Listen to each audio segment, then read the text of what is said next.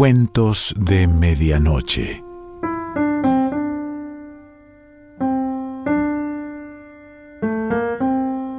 El cuento de hoy se titula El ángel y el payador y pertenece a Manuel Mujica Laines.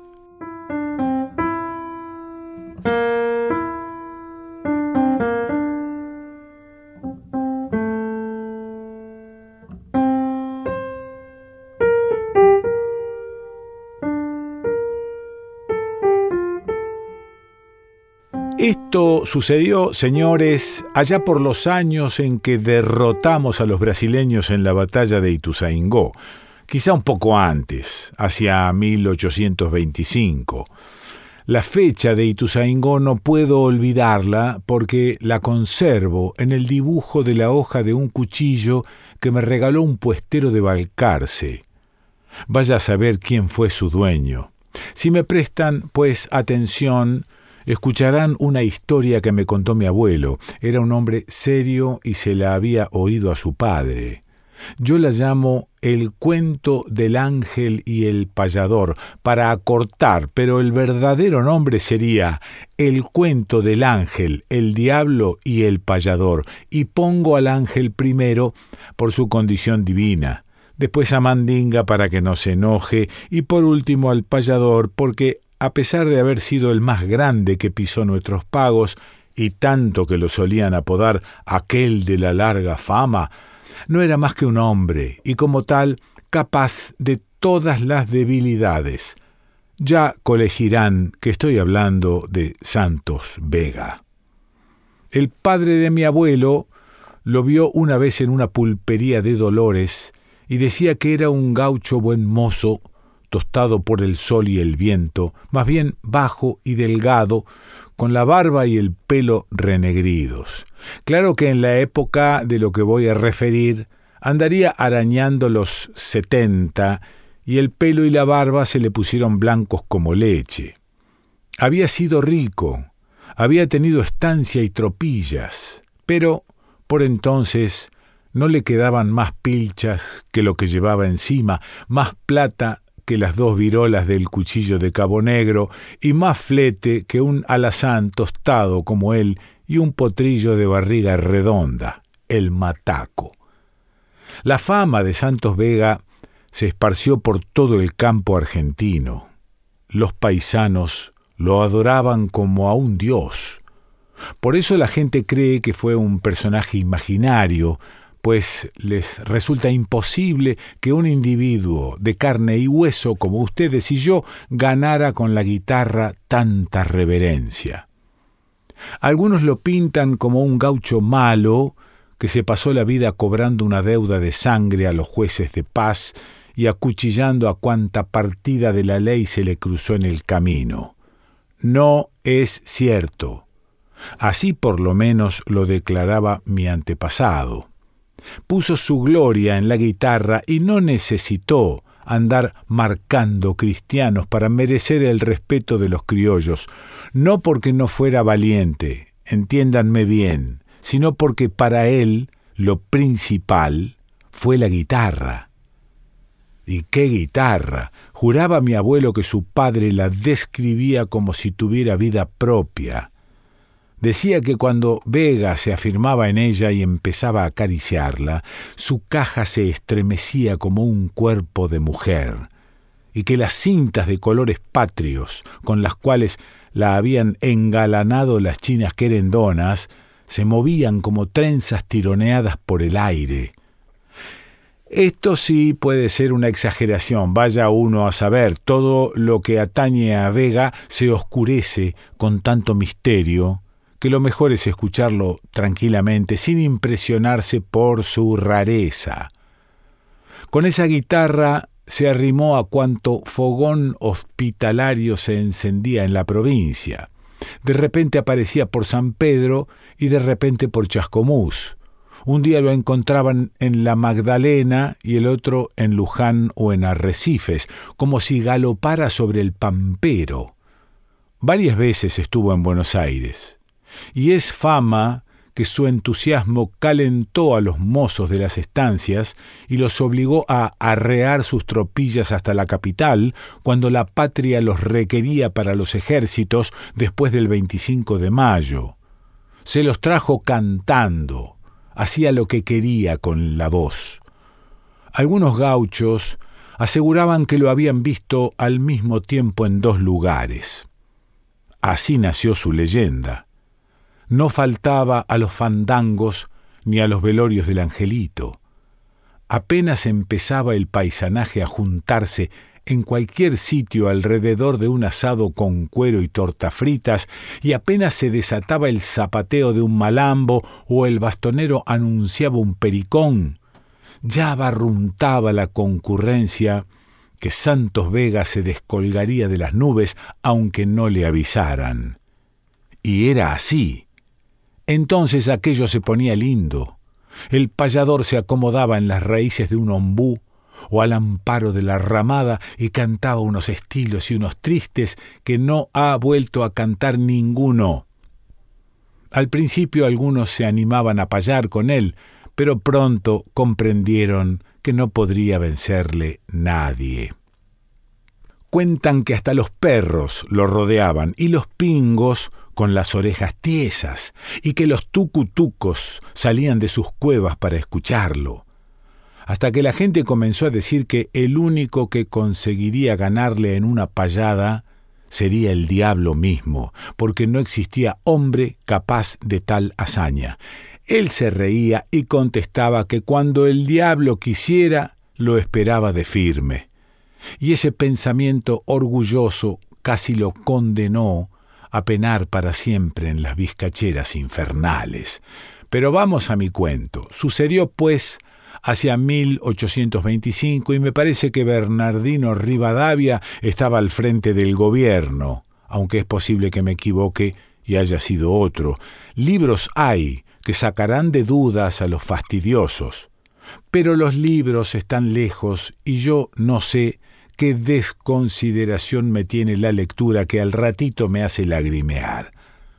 Había en Buenos Aires, por aquel entonces, un barrio que llamaban del Pino a causa de un árbol gigantesco cuya sombra invitaba a los pájaros. Si mal no recuerdo, ese barrio se extendía por donde corre hoy la calle Montevideo cerca de Santa Fe.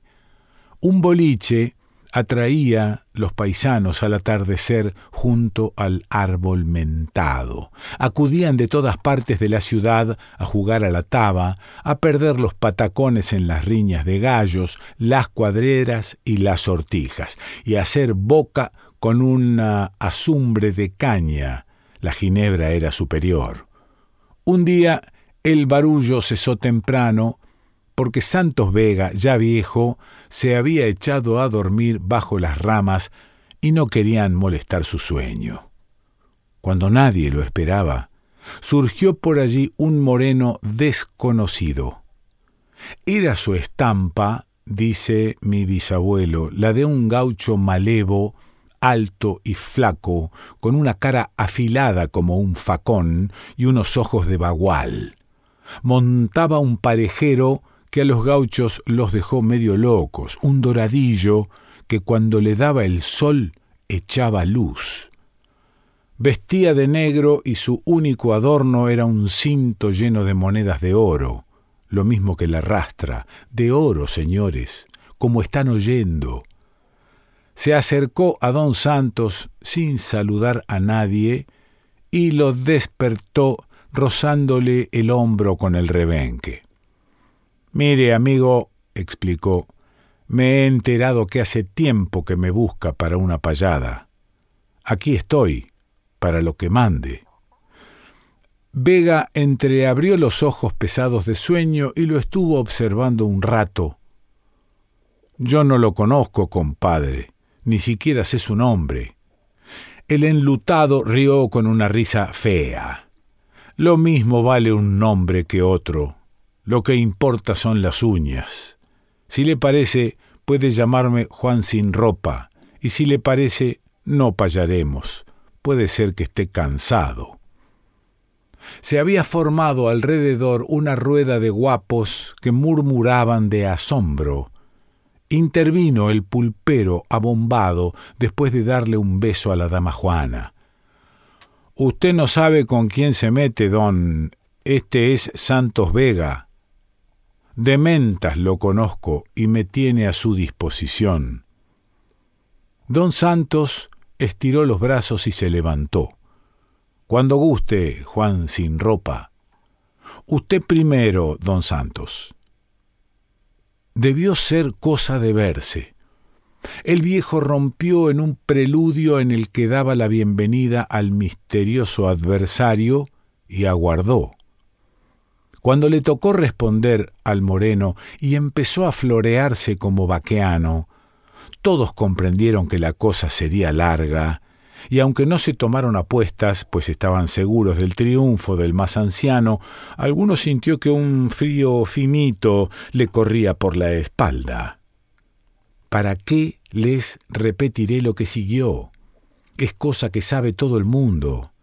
Tres días y tres noches estuvieron cantando. La cifra pasaba de boca en boca sin que dieran muestras de abandonar hasta que la concurrencia notó que don Santos flaqueaba. Más de una vez se detuvo, esperando la inspiración, y repitió versos que ya se habían oído. En cambio, el otro continuaba como un político de esos que tienen charla hasta el día del juicio final. Por fin, Vega no pudo más y arrojó la guitarra. Entonces Juan sin ropa lanzó una carcajada tan siniestra que los hombres se santiguaron. El pino se incendió de arriba a abajo como una hoguera que prende en un pajonal, y el payador victorioso arrancó la bordona del viejo de un manotazo que hizo relampaguear sus uñas como navajas. Luego desapareció entre las llamas que envolvían al árbol. Era el diablo, que le había salido al encuentro a quien lo retó a duelo, ignorando que no se juega con Satanás. Disparó el paisanaje y no me extraña. También hubiera disparado yo, solo el pulpero quedó allí, la tranca lo había dejado duro como palenque de potro. Entonces se abrió el ramaje como una cortina de fuego y un muchachito de unos doce años se acercó al vencido que se tapaba la cara con el poncho. Vamos, tata, le dijo, y lo ayudó a levantarse. El viejo tomó la guitarra y lo siguió cojeando. Montó en su alazán y el mocito saltó en el potrillo barrigón se alejaron al tranco y nadie volvió a verlos en Buenos Aires. Contaba mi bisabuelo que galoparon sin pronunciar palabra hacia los pagos del salado. En Chascomús reconocieron a Vega. Iba doblado sobre el flete y el muchacho trotaba detrás. Había cazado dos mulitas que llevaba a los tientos. Como era invierno, no paraba de llover y de soplar un viento rabioso. A don Santos se le pegaba el poncho sobre el chiripá y el calzoncillo cribado. Llegaron así una noche a la estancia de don Gervasio Rosa, la que fue después de Sáenz Valiente, en la boca del Tuyú. Los peones ya habían asegurado la hacienda porque la tormenta no amainaba y mateaban en el puesto las tijeras cuando oyeron ladrar. El capataz se asomó a la puerta gritando para contener a los perros y éstos obedecieron su orden. Entonces Santos Vega y su compañero entraron en la cocina, chorreaban agua como si recién salieran del río. El capataz abrazó al payador. Bien haiga, don Santos, arrímese al fuego. No tenía el gusto de verlo desde sus payadas en la esquina La Real. El viejo casi no respondió, venía medio muerto por el disgusto y por el frío. Se quitó el poncho, aceptó un amargo y se acomodó junto a las brasas. El mocito acercó una de las mulitas al fogón para asarla. Comieron despacio y don Santos se durmió. Tiritaba y hablaba en sueños. Los paisanos fueron tumbándose también sobre los aperos. Solo velaba el muchacho. ¿No les he dicho cómo era? Tenía el pelo negro y lacio, volcado sobre las orejas, y unos ojos como dos carbones, pero azules. Con el caparazón del otro bicho, se puso a hacer una guitarrita que era un primor. La noche, entre tanto, andaba y la lluvia batía la paja quinchada del rancho. Por ahí se despertó Santos Vega. Los reflejos del fogón le iluminaban la barba noble abierta sobre el pecho. Estuvo espiando al mocito y murmuró Mirá, muchacho, sé que voy a morir y que iré al infierno. ¿Y por qué al infierno, tata? Porque he sido un mal cristiano y Dios es justo. Aquel hombre que me venció en la pulpería del Pino no era un hombre, era el propio Mandinga. Me ha vencido porque fui soberbio y quise medirme con él. Ahora tendré que pagar mi pecado. El niño se sonrió como un ángel. Ya les adelanté al comenzar que este se llama El cuento del ángel y el payador, de manera que habrán colegido que era un ángel. ¿Y qué ángel? me preguntarán, pero tendrán que perdonar mi ignorancia. Puede que fuera el ángel de la guarda de don Santos, o un ángel que bichó desde las nubes lo mal que le iba en su bercería con el demonio. Sí, para mí era uno de esos ángeles que tocan música para alegrar al Señor. Probablemente no le habrá gustado que el malo pudiera andar contando por ahí que había maltratado al mejor payador criollo. Quería tenerlo en el cielo con su guitarra, para que la orquesta sagrada sonara mejor. Vaya a saber. Usted no se va al infierno, tata, le dijo. Yo le propongo que payemos ahora mismo sin esperar. Si me vence a mí, le prometo que se va derechito al cielo. Se sonrió don Santos melancólicamente. ¿Y vos qué sabés de estas cosas? Por respuesta, el ángel rasgueó su instrumento tan lindamente que al viejo, enfermo y todo como estaba, los ojos le brillaron. Pero es añudo. Yo no puedo cantar con vos. Aquel malvado me cortó la bordona.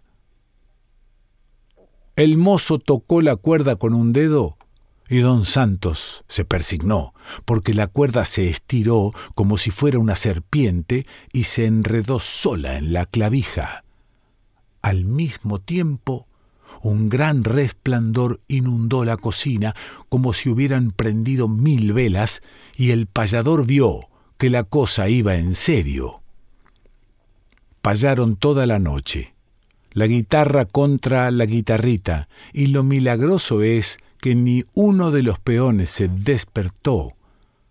Afuera, la lluvia enmudeció para escucharlos, y el cielo se fue pintando de estrellas.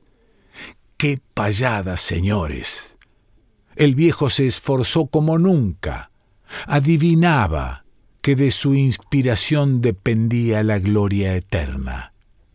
Yo no sé si el ángel se habrá dejado ganar de puro bueno, pero lo cierto es que anduvo apurado. A veces se sacudía y la pieza se llenaba de plumones celestes.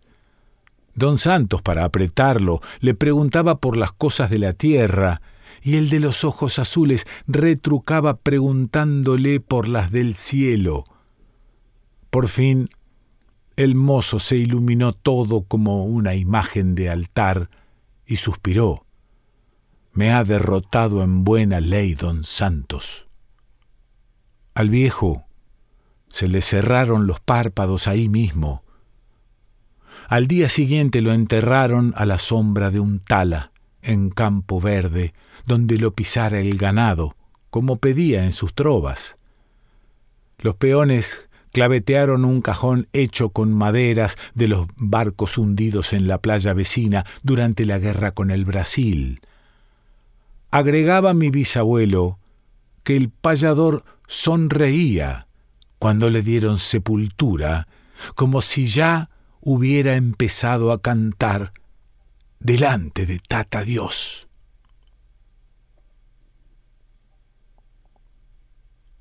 Manuel Mujica Laines.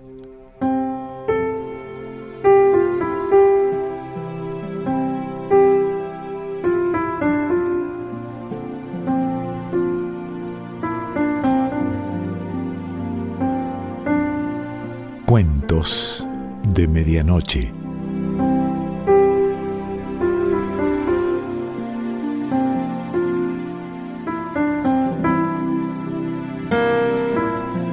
Selección Pancho Mondino.